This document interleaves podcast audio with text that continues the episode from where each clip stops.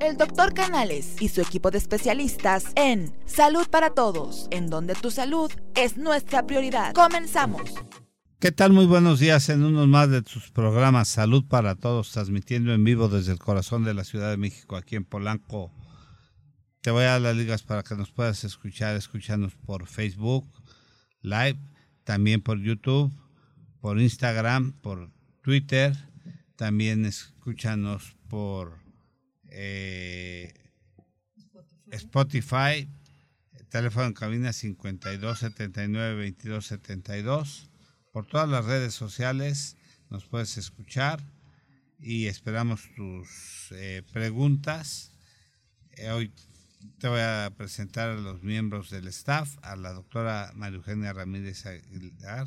Muy buenos días a todos. Quien es médico internista y se dedica a la medicina de rehabilitación. Al doctor Fernando Casillo Lira, quien es médico internista y se dedica a la medicina tradicional. Hola, china. buen día, un gusto otra vez estar con ustedes. A la alegría de este programa, que casi va a estar dedicado el programa para él. Enrique Sánchez Vera, que toma ranitidina desde hace 25 años y que se va a hablar de un tema muy interesante, cáncer de mama. Exacto. Y que ahora está muy relacionado porque él ha tomado ranitidina 25 años. Gracias, mi querido por esa presentación. Ya, ten- ya tengo aquí a mis consejeros, es- es- es- así es que no me apura, porque ya tengo la solución que va a sustituir a la ranitidina. Pero sí, en serio, amigos, ya no la van a poder tomar. Y no porque no quieran, sino porque la van a sacar del mercado. Ya me explicaron muy bien aquí mis amigos los doctores.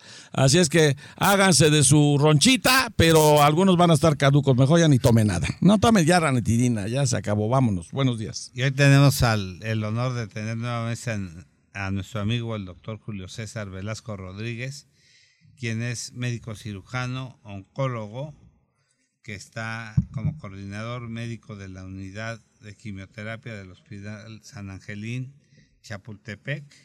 También está en el Hospital Español de México y hizo su especialidad de oncología en el Instituto Nacional de Cancerología, certificado por el Consejo Mexicano de Oncología y recertificado por el en oncología médica por el Consejo Mexicano y segunda recertificación.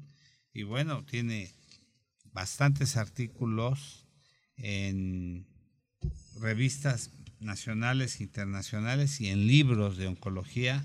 Y bueno, el cáncer Usted es un de mama invitado de lujo, Doc, en pocas su- palabras. no, de super lujo. de súper lujo. el, el tema que hoy nos ocupa, cáncer de mama, que es Qué el buen- cáncer que más, eh, primer lugar en México y desafortunadamente, a pesar de que hoy se hace un diagnóstico precoz tan temprano, sigue habiendo muertes por cáncer de mama, desafortunadamente, y yo creo que Julio César no me vas a dejar mentir. Creo que a pesar de todas las tecnologías con las que contamos, con las buenas quimio- eh, tratamientos que se hay, ¿qué es lo que pasa? ¿Qué es lo que adolece la población mexicana? Yo creo que el fondo tiene mucho que ver, el fondo cultural. ¿Tú qué opinas? ¿Por qué nos sigue ganando el cáncer de mama? Eh, bueno, muy buenos días, muchas gracias por la invitación. Y sí, definitivamente el cáncer de mama se ha convertido en un problema de salud pública en los últimos años. Es el primer lugar de cáncer en la mujer a nivel mundial y lamentablemente también es la primera causa de mortalidad por cáncer en la mujer. En México, lamentablemente, pues sí hemos visto que ha aumentado la incidencia en los últimos años, lamentablemente. Si lo vemos en cifras, se espera que para este año aproximadamente 24 mil nuevos casos y de esos 24 mil nuevos casos eh, van a fallecer aproximadamente 7 mil a 8 mil mujeres. Hace 20 años, Tercera parte, doctor. Perdón. exactamente, tercera parte, sí. hace Tercera 20 parte. años la estadística era que una de cada 13 mujeres iba a tener cáncer de mama. Y, y a hoy, hoy, en el 2019, la estadística es que una de cada ocho mujeres.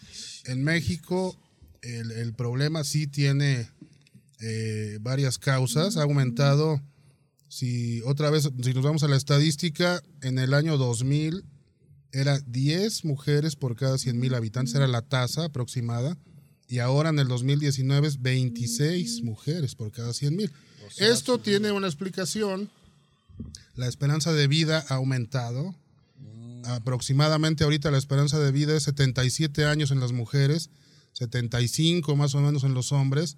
Y entonces el grupo de riesgo para cáncer de mama, que son mujeres arriba de 40 años, ha aumentado.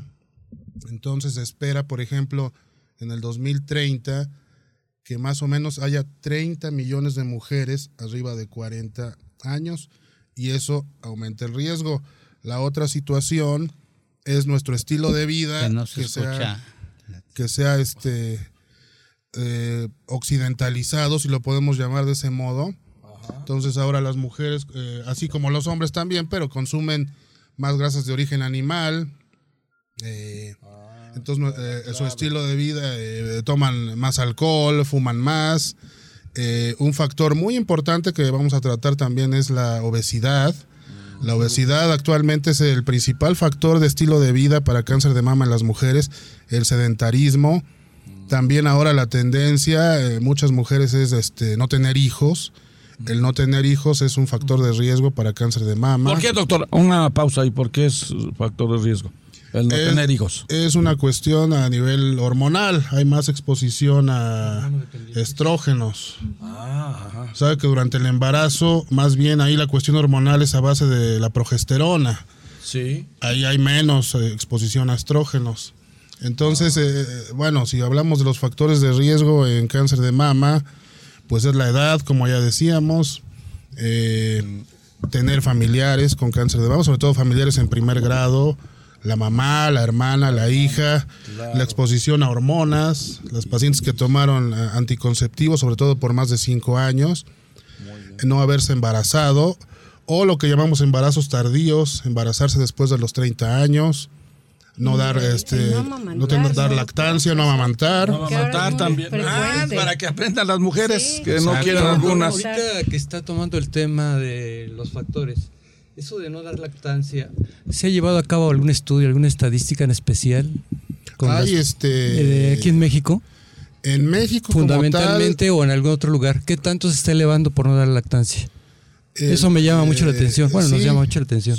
Lo que se ha visto, por ejemplo, eh, aunque es paradójico, es que en México el cáncer de mama es mayor, su incidencia en el norte y en el centro del país. ¿Por qué, doctor? Eh, se supone que ahí las mujeres eh, trabajan más, eh, están más expuestas a, a este estilo de vida occidental, consumen más grasas de origen animal, su estilo de vida este, ha cambiado, hay más también más sedentarismo, obesidad. Y, y las mujeres de- del sur, las mujeres de campo, tienen, eh, pues lo sabemos, más embarazos, más lactancia, eh, pues, eh, obviamente tienen, a- al parecer, menos sedentarismo, pero paradójicamente cuando a las mujeres de- del campo o de zonas rurales les da el cáncer de mama, como tienen menos acceso a servicios médicos y menos recursos, Más tardíamente. su ¿no? mortalidad aumenta. Eso es, es la paradoja. Tienen menos incidencia, pero cuando les da el cáncer, su mortalidad aumenta. Si uno ve la gráfica, es más el cáncer de mama en el sur, digo en el norte, Monterrey, Chihuahua, Sonora, obviamente Estado de México, Ciudad de México, y es menos la incidencia en el sur, eh, Tabasco, Veracruz, Guerrero, Oaxaca, pero cuando tienen cáncer de mama, la mortalidad aumenta por este eh, tienen menos acceso a los servicios de salud y menos recursos también. Lo de la lactancia se ha estudiado más en eh, pues en el primer mundo, en eh, Estados Unidos, en Europa y tiene un factor protector. El no dar lactancia puede llevar un riesgo hasta de 2, 2.5 veces más en las, en las mujeres que no amamantaron a, a sus hijos. Ahora, lo, Sí. lo preocupante también es que ahora se está viendo cáncer de mama en mujeres más jóvenes, ¿no? Así es. Sí, y y lo que mencionabas en, la- en las mujeres del campo, yo creo que aquí lo, lo preocupante es que el diagnóstico se hace más tardíamente por el acceso a la salud. Así es. eh, Entonces ahí este tipo de personas eh, tienen acceso a la salud más tardíamente. No es de que no se den cuenta, hay veces que se dan cuenta que tienen que algo que algo anda mal, pero el acceso a la salud, la universalización del, de- del estado de salud, y es una de las cosas que decía Miguel Ángel en su libro ¿Por qué llevar terapia? Que, que nuestros políticos creadores de un sistema de salud no usan su sistema de salud que ellos crearon y no van a usar a, a usar su sistema de salud. Nuestros políticos que crearon el sistema de salud no lo usan. Exacto. Ni- Eso es- ni- ni- Sí, no, suele Entonces, suceder. o sea, no lo usan, por eso es que no saben las carencias de los sistemas de salud. Y, y es una crítica, pues, eh, sana, porque ellos crearon los sistemas de salud. Ellos hablan de los sistemas de salud, critican los sistemas de salud y acaba de pasar, eh, tú que eres oncólogo, con lo del metotrexate que es Exacto. un medicamento muy económico, pero tienen vetado ahorita uno de los laboratorios que lo produce aquí en México. No sé las razones, sin embargo, tuvieron que traerlo de Francia y este muchos problemas para poderlo adquirir y trajeron una cantidad X que no, has- no es suficiente para mantener a la cantidad de niños con leucemia. Exacto. Y entonces, ¿qué, qué es lo que está pasando? Eh, Quisiera hacer una acotación. Estamos teniendo algunos problemas con, Con el suministro de energía. Voltaje. Entonces, en, en- en la imagen se está escuchando, vamos- estamos teniendo algunos problemas de tal vez de audio y de imagen. Se está yendo parcialmente la imagen, creo que el audio no. Aquí dicen que no se escucha. Nada más una persona nos dice que nos escucha, también Rosy Torres. Ivy Galán. Este, sí, un- ahora sí que una disculpa, una disculpa, pero está, es ajeno a, no- a- a nuestro Pero estamos teniendo muchas Pero variantes que con el suministro de la energía por parte de Comisión. Federal. de electricidad. Entonces, este, pues, eh, Esperemos que ajena, ahorita se tranquilice. ajena, ajena a nosotros. Exacto. No sé, este, qué está pasando, Sí, pero estamos tratando de que este. Sí, Eh, estamos- está pasando, pero bueno, ahorita esperemos. vamos a sí. tratar de hacerlo. No sé si se puede hacer con con uno de nuestros este, equipos Exacto. locales, pero continuamos con, con el con el tema, ¿no? Pero, Sí, adelante, doctor. Entonces, ¿Sí escuchan? No. No, este, no se escucha. Sí, sí ¿con escuchan. algún cel- tu celular se Sí, sí, con el mío. Adelante, doc. ¿Sí? ¿Se Sí. escucha bien el audio? ¿De quién es este? Ok.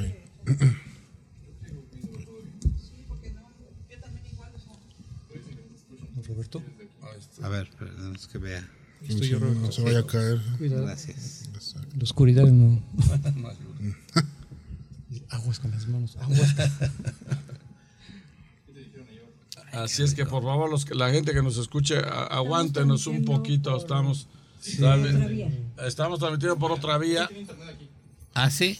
Así es que seguimos adelante, mi querido doc. Bueno, lo que, lo que comentaban es muy cierto. Hay un estudio que se hizo Ya está. de- de- si bien es cierto que los servicios de salud, como menciona el doctor, pues han sido un poco deficientes, es cierto también que desde el 2007 aproximadamente que se implementó el Seguro Popular, pues sí se han beneficiado muchas pacientes. Actualmente, pues sí hay algunas carencias por desabasto de medicamentos. El metotrexato que, que mencionaba el doctor, pues se utiliza en varios tumores en adultos también, pero sobre todo eh, en niños y sí este ha, ha habido un problema ahí con este y ahorita tenemos también un problema de desabasto a nivel nacional con otro medicamento muy importante en cáncer de mama que se llama ciclofosfamida También. entonces y a nivel del seguro popular eh, eh, medicamentos tan importantes como eh, terapias biológicas como el trastuzumab también están en, en desabasto. Desabasto. Y bueno, hablando de lo, lo que comentaba el doctor, es cierto, en México eh, hemos visto un incremento en pacientes jóvenes, en estudios realizados tanto en el IMSS como en pacientes del Seguro Popular. La media de edad de diagnóstico de cáncer de mama en mujeres mexicanas es 52 años. Esto es 8 años menos que la media de edad de Europa y de Estados Unidos, que es 60 años. Y eh, tristemente, la media del tamaño de tumor que diagnosticamos en México es de 3.5 centímetros.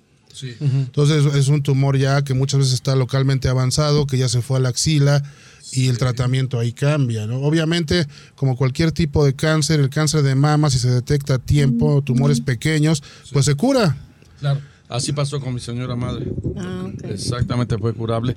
Le extirparon un seno, pero ya no hubo metástasis, entonces eso Nada Exacto. eh, la del, afortunadamente tiene que por eso cuidarse mucho las mujeres. Adelante, en doctor. cuestión del sector salud, yo creo que eh, es muy importante que la paciente se empiece a revisar los senos a partir de los 25 años, pero antes hay que enseñarles a autoexplorarse para que si sienten alguna bolita o algo que, que les duela inclusive, atenderlas antes de los 25 años. Claro. Y la mastografía, obviamente, a partir de los 40 años. Pero nos hemos topado con casos de que están en 50, 55 años y nunca se han hecho una mastografía. Y eso es increíble. Sí, increíble. Adelante, Fer. Bueno, ahorita re- refiriendo, doctor, al cuestionamiento de Roberto, lo que está- se están comentando, en etapas más tempranas se está viendo esto. Creo entender de alguna manera, entre todos los factores de riesgo que se habla mucho, está el sobrepeso y la obesidad mórbida, está mucho el tabaco y está mucho el alcohol. Entonces estamos viendo que no nada más el aspecto del cáncer. Sabemos que la obesidad se- hoy en día está establecido a 13 tipos de cáncer de los más frecuentes, claro. En la lista está el, tema de la mama. Pero también entendemos que tenemos jóvenes en etapa de adolescencia que también se ha detectado cáncer, cáncer de mama. En este sentido, doctor, la recomendación, por lo que acabas de decir ahorita, a partir de los 25, 25 años, pero tomando el contexto, las chicas hoy en día tienen una vida sexual activa en etapas tempranas. Llegan a menstruar en etapas tempranas porque se ha detectado, según también la estadística, ¿verdad? entre los causantes, eh, eh, Factor de riesgo. factor de riesgo, eh, primer eh, regla, que le llaman, o primer menstruación en, en etapa más temprana, por, por abajo de los 12 años o promedio de 12 años.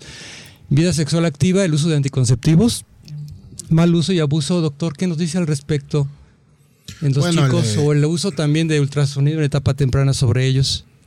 Es, es, este cierto que el, eh, pues uno de los factores de riesgo principales en cáncer de mama es la exposición a estrógenos. Entonces uno eh, se, se llama vida menstrual prolongada.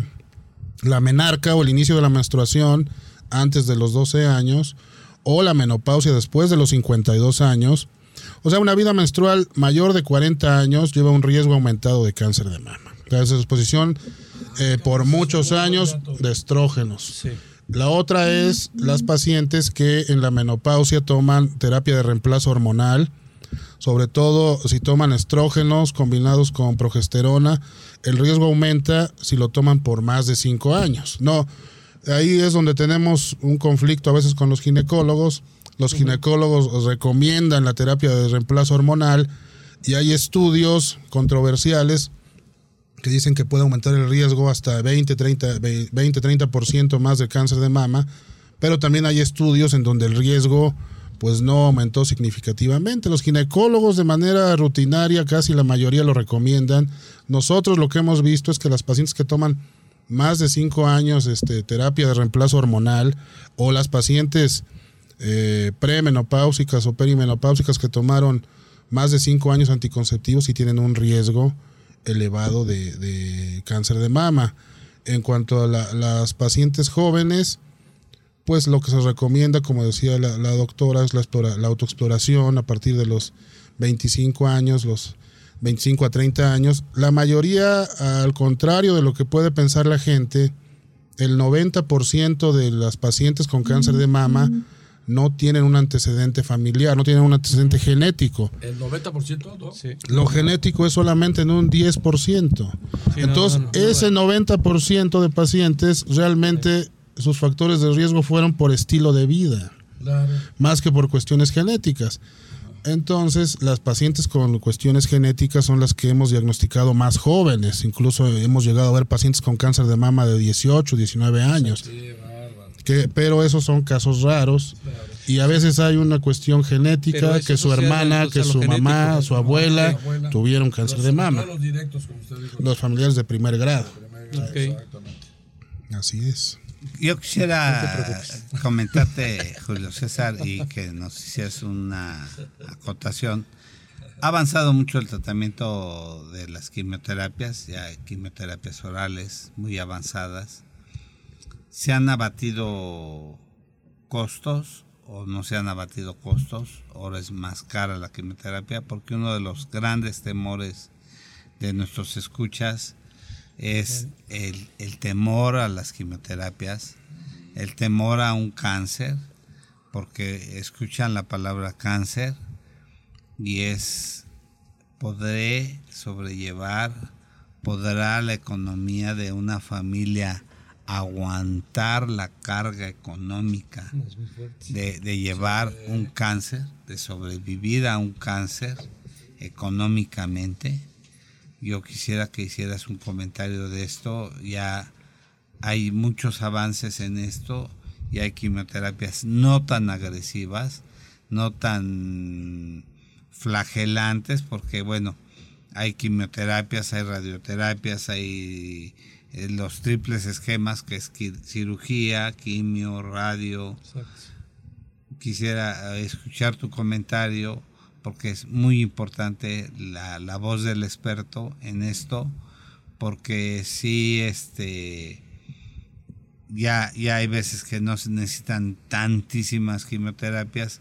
Obviamente la valoración de- del experto es muy importante de acuerdo al estadio, al, a la magnitud del cáncer, es la cantidad de quimios, de radios, de eh, si es tripartita la, la acción o no, pero sí, sí quisiera que comentaras qué tan costoso se vuelve un procedimiento de estos o qué tan inaceptable, inoperable es esto, ¿no? O qué tanto apoyo tienen del sector salud.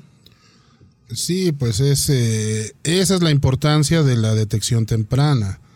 La- el principal beneficio de la mastografía es este, disminuir la mortalidad en cáncer de mama y costo-beneficio, hacerse una mastografía al año, pues ha demostrado ser, este, ser efectivo.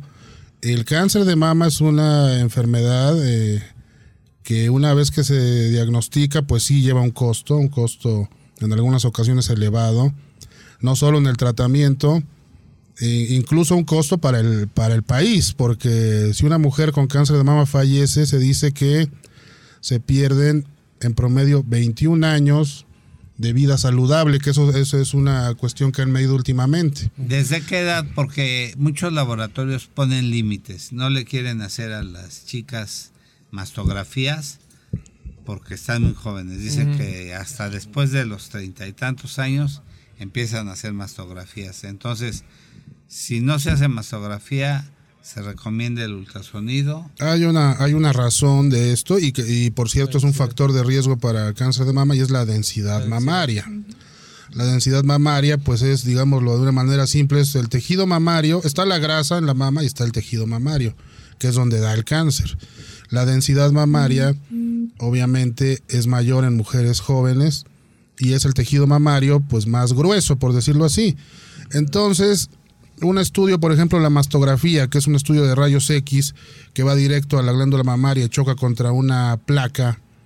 Si la glándula mamaria está muy densa, en la imagen ese, ese rayo no alcanza a, a chocar de todo y la imagen que nos da no es este, muy adecuada para el diagnóstico. Esta densidad mamaria es mayor en mujeres menores de 40 años. Es una de las razones por la que la mastografía se recomienda a partir de los 40 años. En menores de sea- 40 años eh, lo que se recomienda es un ultrasonido. Se puede hacer resonancia magnética también. En mujeres menores de 40 años, pero con alto riesgo, se puede hacer la mastografía. Eh, es muy importante para las mujeres que nos están escuchando que cuando se hagan una mastografía, pues ya hay equipos más, este, pues de última generación. Una mastografía digital es lo, lo más adecuado y siempre acompañarla de un ultrasonido. Se complementan los dos estudios, tienen diferente función. Y este, por ejemplo, también últimamente hemos visto muchas mujeres con prótesis mamarias. Ahí la mastografía no nos ayuda tanto, es mejor un ultrasonido o una resonancia, resonancia. magnética. Por el encapsulamiento, ¿verdad? Exactamente. Generalmente. Doctor, a eso que se refiere la densidad, para que quede un poquito más claro en nuestros es- radioescuchas, referiría más densidad, menos densidad en relación a la cantidad de grasa que va generando el atrapamiento en mujeres por arriba de 35 o 40 años. Hay mayor cantidad de tejido graso y en jóvenes hay mayor capacidad glandular activa. Por eso es que es más visual un estudio ultrasonográfico en una dama joven. Joven. Y ya posteriormente ya no es posible tan eficaz la técnica del ultrasonido, Eso sería complementario. Pero, eh, por ejemplo, Ah, un seguimiento, pacientes doctor. que tienen antecedentes genéticos, que tienen antecedentes familiares, se recomienda iniciar el, eh, los estudios 10 años antes del familiar que tuvo el, el cáncer. Por ejemplo, si la mamá tuvo cáncer de mama a los 40 años, lo que se recomienda es que la hija empiece su chequeo a los 30, 10 años antes que la mamá. Oye, doctor, y ahí donde... O sea, nos acaba de definir actualmente que las chicas a temprana edad, 17, 18 años, tienen un antecedente genético de cáncer eh, familiar. Un no por- un tanto porcentaje muy las que, bajo. las que se han encontrado generalmente como pesquisas, digamos, como casos. Ahorita que está documentando la otra parte de las personas ya mayores, que se recomienda 10 años antes. A ver, quiero comprender de esta manera. Manejar una mastografía, es una pregunta, manejar una masto- mastografía sobre riesgos, beneficios, considerando la carga genética y todos los factores de riesgo, a una persona por debajo de los 40 años, ¿está indicado poderla realizar a una chica?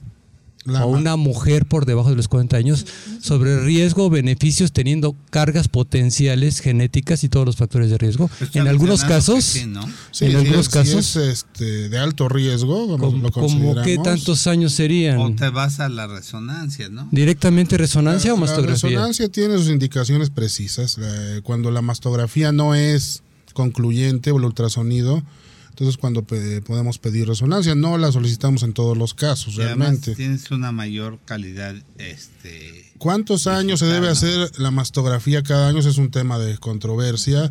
Ha habido estudios que dicen que a partir de los 40 hasta los 55 años y hay estudios que dicen que todavía seguirse más hasta los 60, 70 años 70, ¿verdad? Sí. porque se sigue diagnosticando cáncer de mama en pacientes incluso arriba de los 80 años. Entonces el beneficio no, no disminuye. Exacto. Y el, el riesgo, aunque al, al final la mastografía es un estudio de rayos X y la paciente está recibiendo radiación, es una dosis muy baja, entonces el riesgo de, de cáncer por radiación, por mastografía, es muy, muy bajo. Doctor, pregunta que cada, si la mastografía sale negativa, ¿cada cuándo se tiene que hacer la mastografía? Y la otra, eh, ya ha detectado el cáncer, ¿en qué momento eh, hay metástasis a otros órganos? Bueno, la, la mastografía para las mujeres que nos están escuchando y se la han realizado, si se han dado cuenta, los radiólogos la reportan con una escala que se llama BIRATS, que es la escala del, del Colegio Americano de Radiólogos. Entonces, de acuerdo al BIRATS, por ejemplo, BIRATS 0 es un resultado indeterminado que requiere más estudios. BIRATS 1 son hallazgos este, benignos. BIRATS 2 Exacto. eh, benignos, VIRATS 3 probablemente benignos, el VIRATS 3 tiene un riesgo de cáncer del 2%, Muy bajito. el VIRATS 4 se divide 4A, que es este riesgo bajo de cáncer, eh, 4B que es riesgo moderado de cáncer y el 4C que es riesgo eh, mo- eh, un poco más alto pero sin la imagen clásica de cáncer, VIRATS 5 es cáncer eh, por imagen y requiere biopsia. Y BIRAT 6 son las pacientes que ya tienen diagnóstico de cáncer y que ya hay que darles tratamiento. Entonces, considerando eso, en las pacientes que su mastografía sale BIRATS 1, BIRATS 2, se recomienda repetir el estudio hasta dentro de un año. BIRATS 3, repetirlo en seis meses, poniendo énfasis en la zona que se vio sospechosa. BIRATS 4 y BIRATS 5 hay que mandar a biopsia forzosamente. Y la otra pregunta, pues lo que se comenta es que cuando, porque algunas pacientes dirían, bueno, yo me hice una mastografía en noviembre, salió normal, me la hice en noviembre del otro año y ya había algo sospechoso. ¿Cómo es posible esto?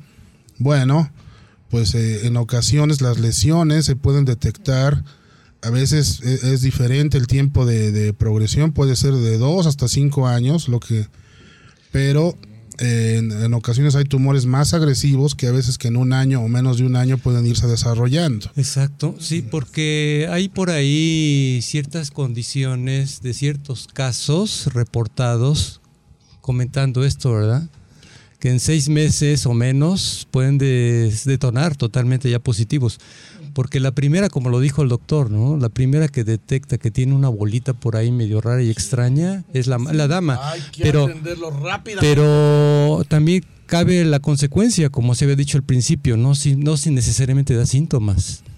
Por eso tiene que dar una revisión. ¿Hay, hay alguna, algún lado que sea más predominante y algún cuadrante que sea más predominante? Ah, super externo. Donde puedan surgir los pues por, por estadística, sí, el, lado derecho, y si dividimos a la glándula mamaria en cuadrantes, pues el, cuadrante superior externo es el más común. Digamos que es el ganglio solitario que hay que estar checando. Eh, llamado ganglio solitario. El ganglio centinela. Que puede aparecer o centinela. los ganglios este, son los axilares, ¿no? Exactamente, es, es una cuestión aparte. Digamos que el ganglio centinela se refiere al primer relevo ganglionar a donde puede irse el cáncer. Actualmente la tendencia es no quitar toda la glándula mamaria. La tendencia antes era quitar toda la glándula mamaria y hacer lo que se llama una disección radical de axila, quitar por lo menos 10 ganglios de la axila.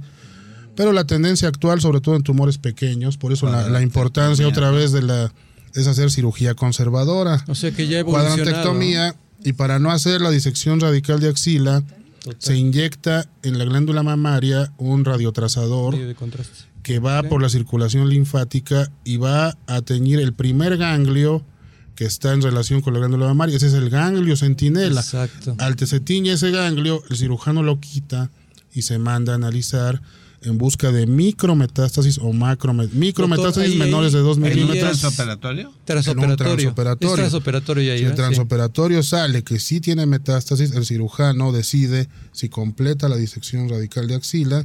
Y también es muy importante en la cirugía conservadora analizar los márgenes de resección que hayan quedado libres de tumores. Es una parte muy importante. Entonces ahora no se quita la glándula mamaria por completo, se quita una parte y se da radioterapia y equivale a lo mismo de quitar toda la glándula mamaria con la disección radical de axila. Hay ciertas indicaciones y contraindicaciones para este procedimiento. Hay que comentar que también en menor eh, casos también hay cáncer mamario en hombres. Así es. O sea, es que me sigue preocupando mis compañeros. ¿Qué? Yo no tengo nada, doctor. Pero eso es un caso, es un caso entre 20 mil millones. Pero es el caso aislado. como un, uno, uno por ciento. familiares. 1%. Aquí, me voy a preocupar, doctor. Aquí por la familiares de la ranitidina de 25 años. Doctor, algo muy importante, ¿qué se le puede decir a la paciente que tiene que observar o cómo se observa, porque es pregunta, eh, cuando ya hay un cáncer, ¿cómo se ve la mama? Bueno, la, eh, las, las pacientes, las mujeres siempre están confundidas en cuál es la mejor forma de hacerse la autoexploración. En la mayoría de los casos, quien detecta el cáncer es la paciente, aunque hay una estadística por ahí que también vale la pena mencionar, que hasta el 40% a veces de los casos lo detecta la pareja detecta ahí este el tumor.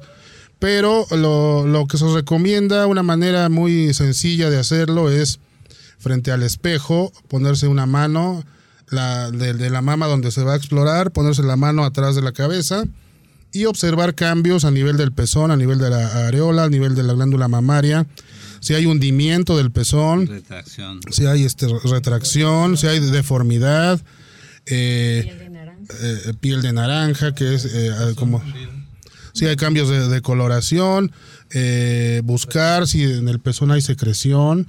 La- los datos de alarma es este. Podrías explorar a...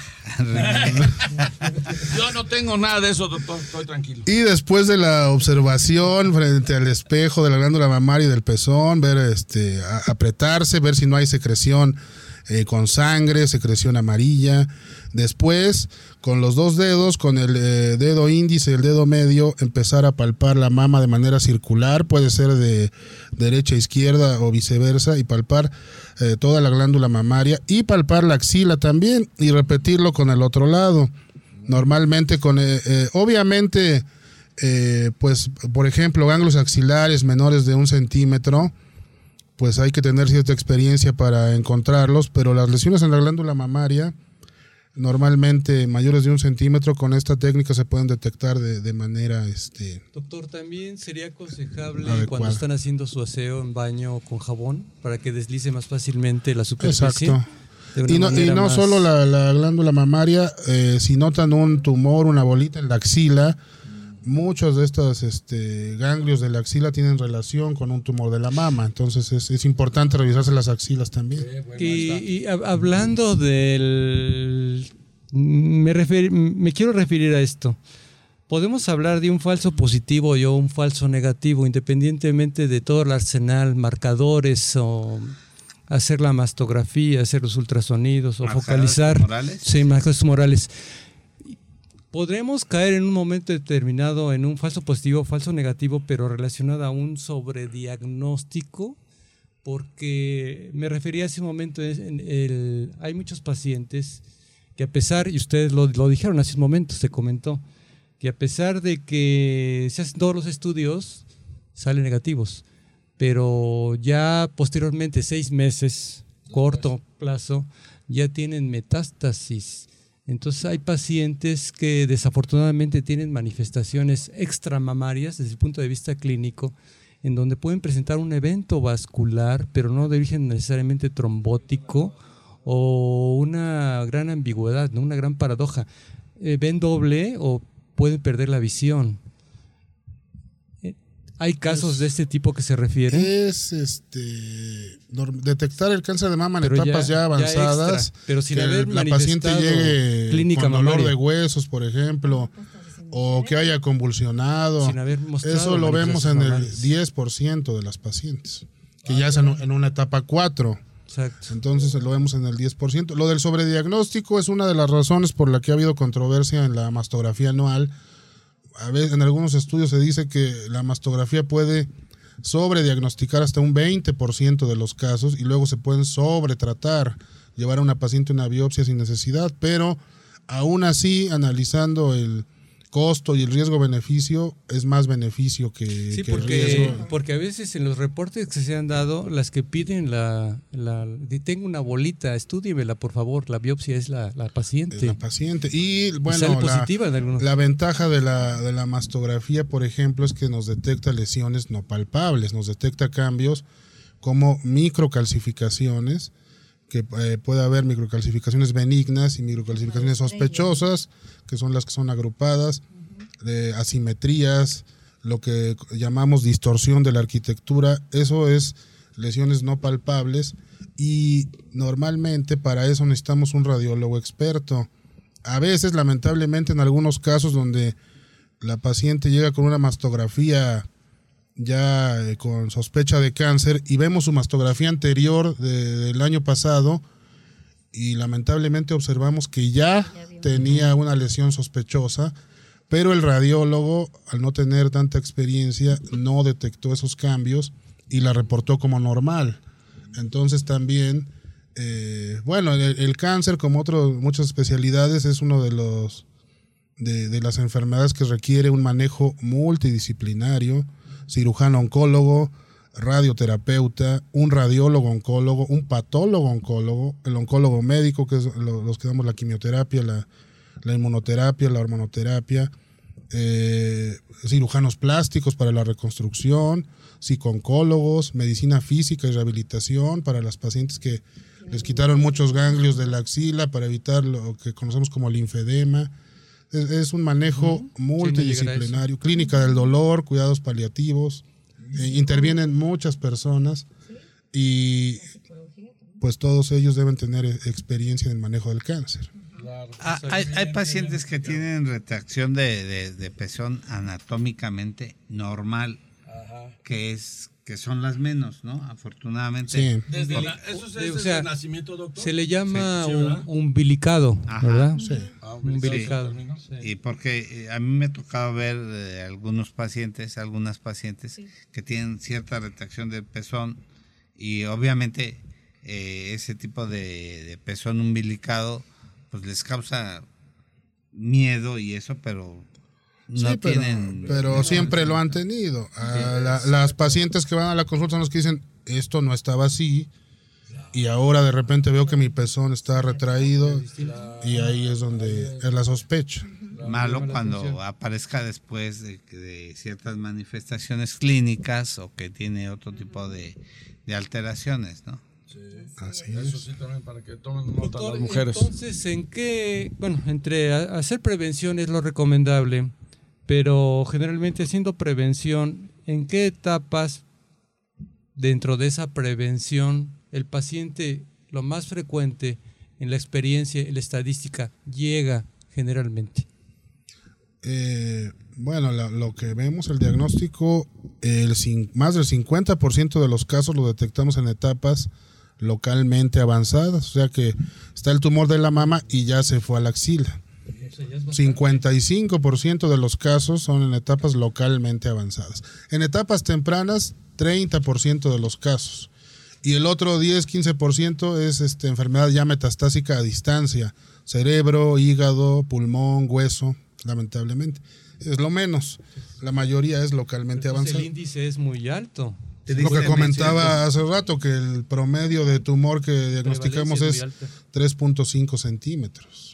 Que no llegan tan tempranamente, ¿no? Exacto. Ahora, otra, bueno, ahorita que Marisol, le haga- rápido nada más, este, Fer. Dice, qué buen programa, dice que ya, los, ya lo estoy viendo. Dice una pregunta, ¿qué debo hacer para no tener cáncer ya que en mi familia han habido muertes en personas muy cercanas por dicha enfermedad?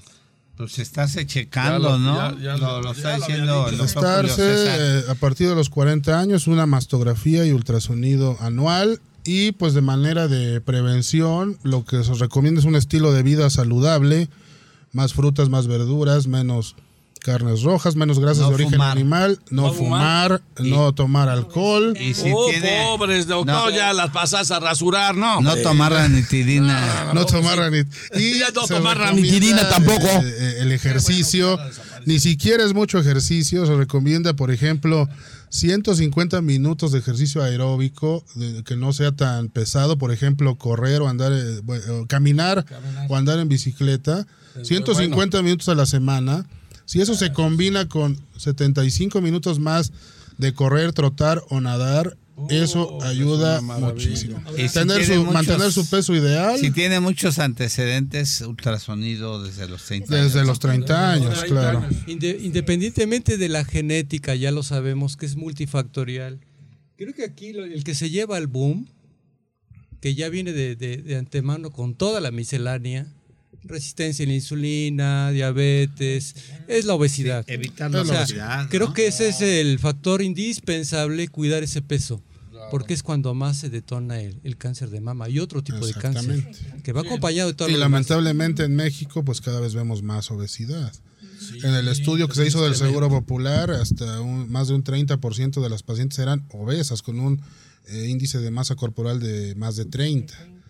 Entonces, eh, no, no era sobrepeso, era y- y obesidad. aparte que todo lo multifactorial, para mí, repito y me insisto en repetir ese aspecto, el tabaco. El tabaco que está arrasando y, va No, con y todo una tipo cosa que, que mencionaste y que se me hace vital, que, que las mujeres que tienen hijos les den La la- la- lactancia. la- los Qué lacten. importante es eso, doctor. Por favor. Si no quieren tener cáncer de Escuchen, mama, escuchen, mamás. Es, cier- es mamás. cierto. Denles leche, denle su leche a sus hijos. Además, no saben el, el gran regalo. Además, miren, se van a poner más Es- bellas, es- más claro. bonitas y lactan. Es el mejor regalo que les pueden dar a sus hijos porque les y están mayor dando protección inmunológica. inmunidad conferida. Entonces, sí. Hay que tener en cuenta que las nuevas generaciones, si se han dado cuenta, las nuevas generaciones, muchas parejas no, está, no quieren tener hijos. Ok, eso es respetable y está muy bien, pero pues que se hagan su chequeo Y cuando periódicamente. tienen, ¿no? no, no quieren lactar. Exactamente, también. Y, ¿Por y- qué? y ¿Por qué? Yo no entiendo por qué. no saben, Estética. Es Pero- una estética. cuestión. eh, pero no, Estética. sa- no saben que, que, que Estética y les tiempo, o sea, quitan, es- les quitan el regalo práctica. más preciado de la vida a sus hijos. El mejor alimento, doctor, que, lo hemos eh, leído todo. El futuro de un ser humano que va a depender de todos sus padecimientos crónicos Está en la degenerativos lactancia. está en la lactancia Así y está es. se que diga las, lo que se las diga mujeres lo vean ahora como es beneficio para el bebé y beneficio para ellas también. está en la lactancia Así es un factor de protección para cáncer de mama. La mejor de las leches artificiales No nunca va a poder ser como la leche materna. Nunca, doctor. Oigan, este, me- perdón, Daniel está preguntando. Hemos escuchado muchos doctores que no se debe tomar la ranitidina. ¿Me podrían explicar por qué? Ya que yo y mi mamá lo consumimos. Es Ya que mi querido no. Daniel, anoche salió la nota de la Cofepris. Que la Hay, hay un componente con el que se fabrica la ranitidina que es ¿Cómo se que llama, doctor? Ah, potencialmente es un nombre bien raro. potencialmente carcinógeno. Apenas lo encontraron. Eh, apenas lo Apenas, encontraron después de, de 25 años. Después de los que la lastimosamente conmigo lo, lo encontraron mucho después, No pero bueno, lo significa que van a tener cáncer, Exacto, cuidado, sí, sí, exacto, porque lo que- eso es lo que están preguntando. eso. No espanten a la gente. Sí, Todos- sí, sí, Exacto. sí. Todos los fármacos deben tener un control, depende de la fase. Cuando están en cuarta etapa o cuarta fase es porque se en grandes cantidades está distribuido en el mundo entero, diferentes continentes, pero aún así no se exime que constantemente debe haber reportes y, y estén condicionados a la investigación. Eso es lo que acaba de suceder. Y como dice Maru, no significa que todos los que toman raitina van a tener cáncer. Claro. No se asuste, por favor. Yo no estoy asustado. Tengo, como dice el doctor, 25 años. Es una mentira. Tampoco tengo 25 años. Pero ni crean que estoy preocupado. ¿eh? Yo estoy muy sano. Y ya, ya, ya no voy a tomar la retina simple y sencillamente. Ya no la vamos a tomar porque Nada no va más, a existir. nada más le crecieron las Exactamente, boobies. nada más me crecieron un poquito ahí las, las boobies, pero este no pasa nada. Pero este, en serio, ya no, no va, ya no va a existir la retina porque la COFEPRIS ya ordenó, ordenó así que ya me explicaron los doctores, su retiro. Y se va porque se va. Pero créanme que en su tiempo, cuando salió la ranitidina, fue un gran fármaco que se usó a nivel mundial, ¿eh? No nada más aquí. No, nada más, Sí, o sea, claro. no crean que nada más Y estamos que- padeciendo y que aquí. nos comentaba el doctor Julio César Velasco que ellos para usar una quimioterapia como premedicación usan como inhibidor de, de unos receptores H1 ranitidina Ranitidina, y que ahorita que, ahorita No están ya, están con, cosa. están están con ese problema porque necesitan no sé si van a usar eh, este, Omeprazol, doctor. Simetidina, porque ese es el, que se parece, H1. claro. Así es. Así es que ya no, se- no te apures, este, ¿qué, Daniel? No, no, apures, no se preocupen. eh, eh, si, si Sí, la hay gente que- riesgo, que usó suspendiendo el medicamento, que no se preocupen. eh, desaparece prácticamente. Hay opciones. ¿no? aquí estamos haciéndole bullying a Sánchez Vera Exactamente, me están haciendo bully, pero Daniel, ni te apures. Este, ya no vas a poder consumir porque ya no va a haber. Entonces vos sale ahí. Exacto. La van a retirar del mercado, Y ya escuchas solamente. aquí a los especialistas, hay otras opciones. Sí. Y te lo van a decir y no pasa nada. Y ya así es que tu mami y tú. Exacto, vayan con el médico. No, no, no, lo haga- Sí. eh, Sí, no le hagas caso a aquí, cualquiera. aquí menciona a Manuel Wins eh, o porque es el inhibidor H1 más económico sí realmente eh, la ranitidina es baratísima La realidad es y, y- y baratísima. había unas genéricas que que es la que compraba ya le, no digo la le casa la daban compraba porque si no a decir le daban este 20 cajas y, y, este Y una daba- caja de refrescos Además- por 20 pesos. Exactamente. Entonces, por eso la compraba. Por el- además era genérica, doctor, pues menos daño me hizo porque men- menos este activo tenía. O sea, es que qué preocupado voy a estar si yo tomaba. Tomaba genérica. ¿Tú crees que voy a estar preocupado? Algo, algo al respecto con todos los factores de riesgo. Recordarán que aquí hemos estado manejando diferentes temas. Entre ellos manejamos el tema de los prebióticos y los probióticos. Exacto, eso es muy O sea, en relación a, lo que se está documentando en este momento del tema de cáncer, ¿verdad? Sabemos hoy en día que una alimentación sana, ¿a qué se refiere? Rica en vegetales, en frutas, en fibras, en cereales del de veras, del que pesa, no el del... ¿No el del gallito? no del de azucaras, azucaritas. El del gallito, Bueno, ese, ese, Ver, para del gallito. Estamos hablando de la- del, del verdadero cereal. Sí, ¿Qué, es, ¿qué, qué es esto? A lo, que, a lo que me estoy refiriendo. Nuestro intestino tiene una, está poblado desde la parte bucal, pasando por esófago, estómago, hasta intestinos. Está poblado totalmente de ciertas bacterias que nos van a proteger. Recordar, somos más bacterias que células humanas. Son 10 bacterias por cada célula humana, son billones. ¿sí? Entonces, a ver, ¿qué pasa? Hoy están los reportes de que estamos hablando de aspectos potenciales de cáncer de colon, no nada más estamos hablando de cáncer de colon, estamos hablando de todo tipo de cáncer y de procesos inmunológicos o autoinmunes. Entonces, cuando nosotros tenemos una alimentación rica en harinas, pastas o azúcares refinados, grasas de origen animal. Ya se le murió el güero, si no, aquí estaría yéndose a los ¿Qué- tacos qué- del güero. O sea, ¿qué está indicando? Vamos a erradicar totalmente toda esa flora intestinal. Nos lo vamos a llevar. Porque hoy en día estamos sustituyendo nuestra alimentación por ese... La buena alimentación sana estamos sustituyendo por tanta harina, tanta pasta y tanta grasa. Y sobre todo cuando se abusa de la carne. Hay un reporte por la, por la Organización Mundial de la Salud que sí está establecido que el tomar alimentos, carnes frías, todo lo que son, como mucho jamón. Entonces to- ya no- todo esto, pavo. pavo, salchichas, eh, Perdón, y sobre todo mucha carne, está ya cotejado y corroborado que es potencialmente generador de cáncer. Entonces no nos vamos a espantar. Entonces se ha De pavo, llegado a la recomendación. Ah, no espantes a la gente, Por eso ve. no, no, no, no es espantar, pero hay que ser concretos. Se ha llegado a la conclusión de que si esa persona siempre ingiere una gran cantidad de una buena porción de fibra, alimento sano, verdura vegetal, va a amortiguar el esquema porque va a proveer a su organismo que esas mismas bacterias que está poblando nuestro intestino, que nos van a cubrir, fabriquen más material para activar el sistema inmunológico y regular todas las funciones. La- Recordar pregunta eso, que todo está Hay conectado. alimentos que fomentan el cáncer, Doc, este, porque dice que es que me habían mencionado que los embutidos y enlatados los fomenta. Todo, es lo que estábamos comentando hace un momento. Se, se ha estudiado sobre todo en cáncer de colon. Y obviamente la, la relación es el tiempo de ingesta. Si lo, si lo, si lo consumen por mucho tiempo, aumenta el riesgo. Si lo consumen de repente, en fin de semana, unas carnitas, pues no pasa nada.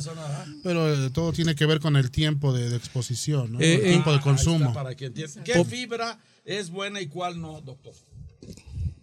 ¿Qué fibra es Bueno. buena y cuál no? Estábamos hablando, la avena, Ahí está. la avena, Contéstales, contéstales. la avena es buena fibra, sobre todo cuando es- tiende a ser más, más, más- menos que refinada, más integral. El amaranto, el germen de trigo. Recuerden que hay fibras solubles y no ¿Es solubles. malo el, germen de tigro? No, no, no, el germen de trigo es muy buena. Ah, Todo ese pan pesado, todo ese pan pesado que no le gusta al, al ser humano, que no lo compra, es más, ni se vende, porque Ni no, se vende, no es negocio, no optan por hacerlo, todo eso es fibra. Entonces Claro. todas las verduras, todos los, lo que, a- aprender a hacer mucho lo que se llaman en casa, ¿Qué? se me está yendo el nombre en este momento, conservas. Ajá, ajá. Las conservas fundamentalmente Naturales. hechas en casa son ricas, naturales, son ricas en, en ese efecto de, de- van a generar fibra y sobre todo van a, a proteger la flora intestinal. ¿sí? Entonces Entonces, nos estamos refiriendo a todo lo orgánico. Claro. Brócoli, ¿sí? ya lo Eh, hemos dicho mucho. zanahoria, todo lo que contenga cáscaras. Y nada en extractor. Todo el bagazo hay que comérselo, ¿sí? Ah, mira qué bien. O sea, Sí, claro.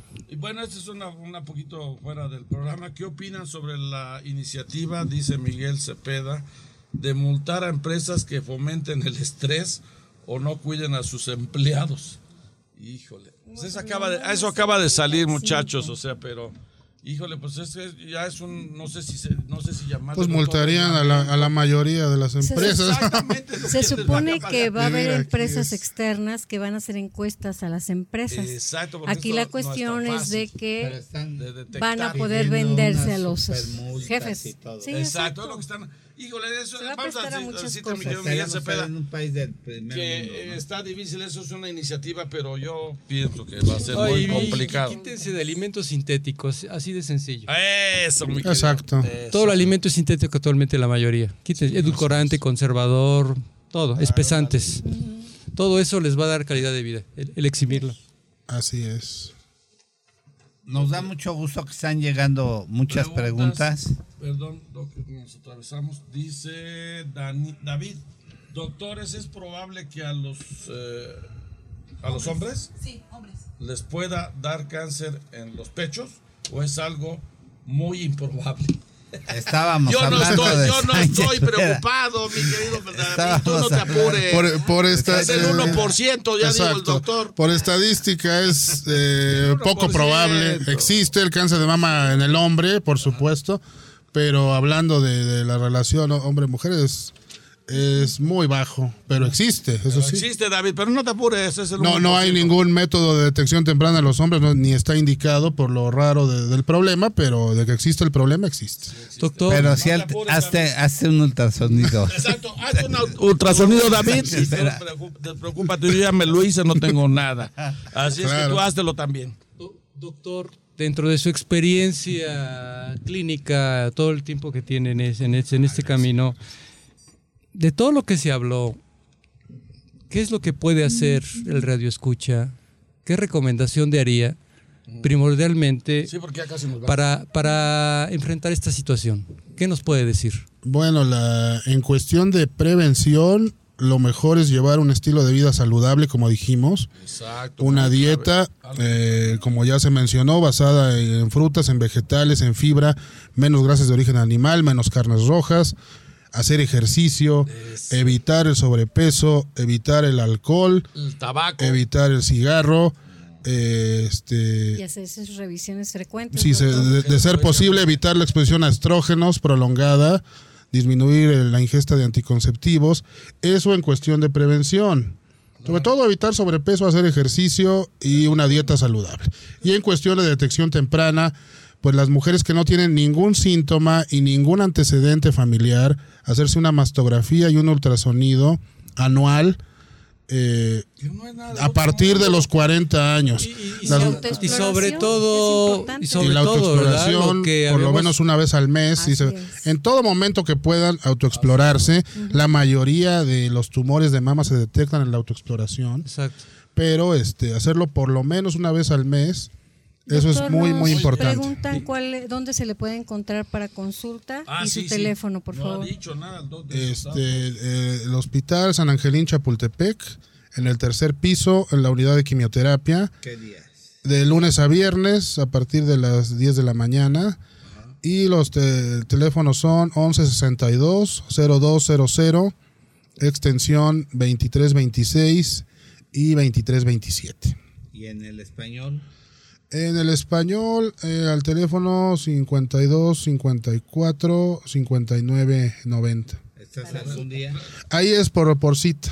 es Ah, perfecto. sí. Redes sociales, Doc.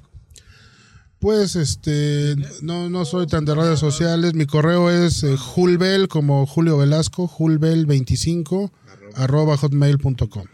Ahí está, en el correo ahí te pueden mandar. Ahí me pueden No, mandar y- cualquier duda. Claro. Sí, Y otra problema. cosa que me gustaría antes de que se termine el tiempo, que recuerden que el cáncer de mama no es necesariamente de origen genético. Claro. Llévense esta.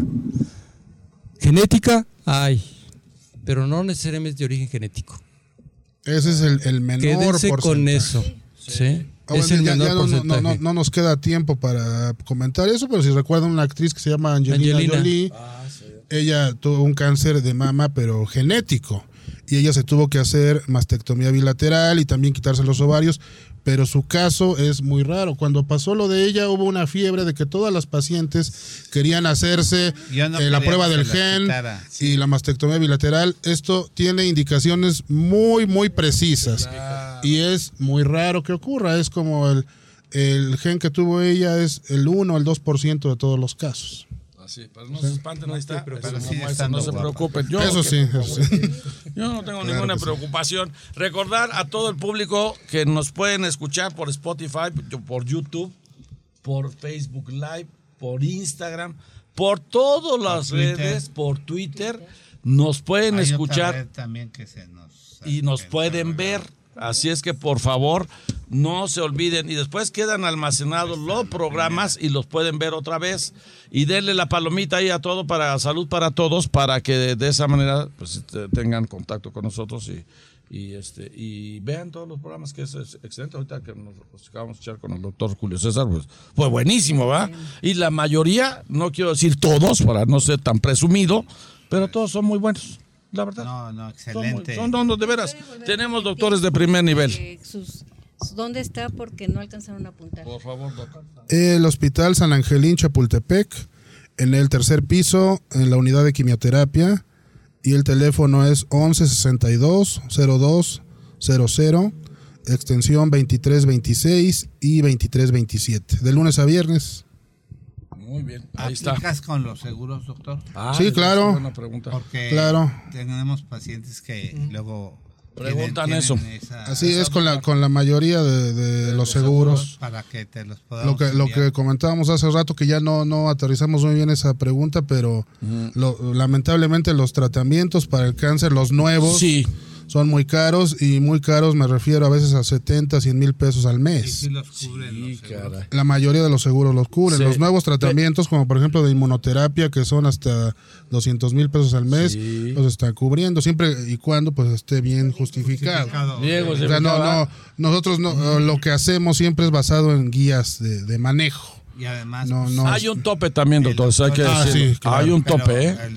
Doc- Y eso porque lo acabo de vivir con un amigo mío, Está ¿eh? Y lo sé por certificado eso. y recertificado por el Consejo Mexicano de Oncología. Y Claro. Es un oncólogo certificado. Y, y bueno, pues, Pueden ir usted a buscarlo y ahí va a encontrar y va a tener el mejor consejo y el mejor tratamiento. Así es que por favor vayan a buscar al doctor. Sí, claro, cual- cualquier duda, a veces lo que le digo a los pacientes es que afuera todos son oncólogos, Eso. todos dan consejos, de- todos con muy buena intención, pero cualquier duda siempre acudan con el especialista. Claro, Siempre, claro. que es lo mejor. zapatero, que-. Zapatero a tus zapatos. Cualquier eh, base ocupativa que tengan en seno y que les tengan mucha duda, independientemente de que tienen su ginecólogo, siempre acudan a un oncólogo, ginecólogo, Hay que- ginecólogos oncólogos, hay cirujanos oncólogos. que les pueda sacar esas dudas, Sí, por no dejarlo. En este caso, yo creo que Julio César no nada más ve cáncer de mama, ve todo tipo de, Mm, todo tipo de cáncer. Vemos todo tipo de cáncer. ejemplo, cáncer. el cáncer número uno en hombres es el cáncer de próstata. No, por, eso es oncólogo, va al respecto a todo tipo de cáncer. Así es.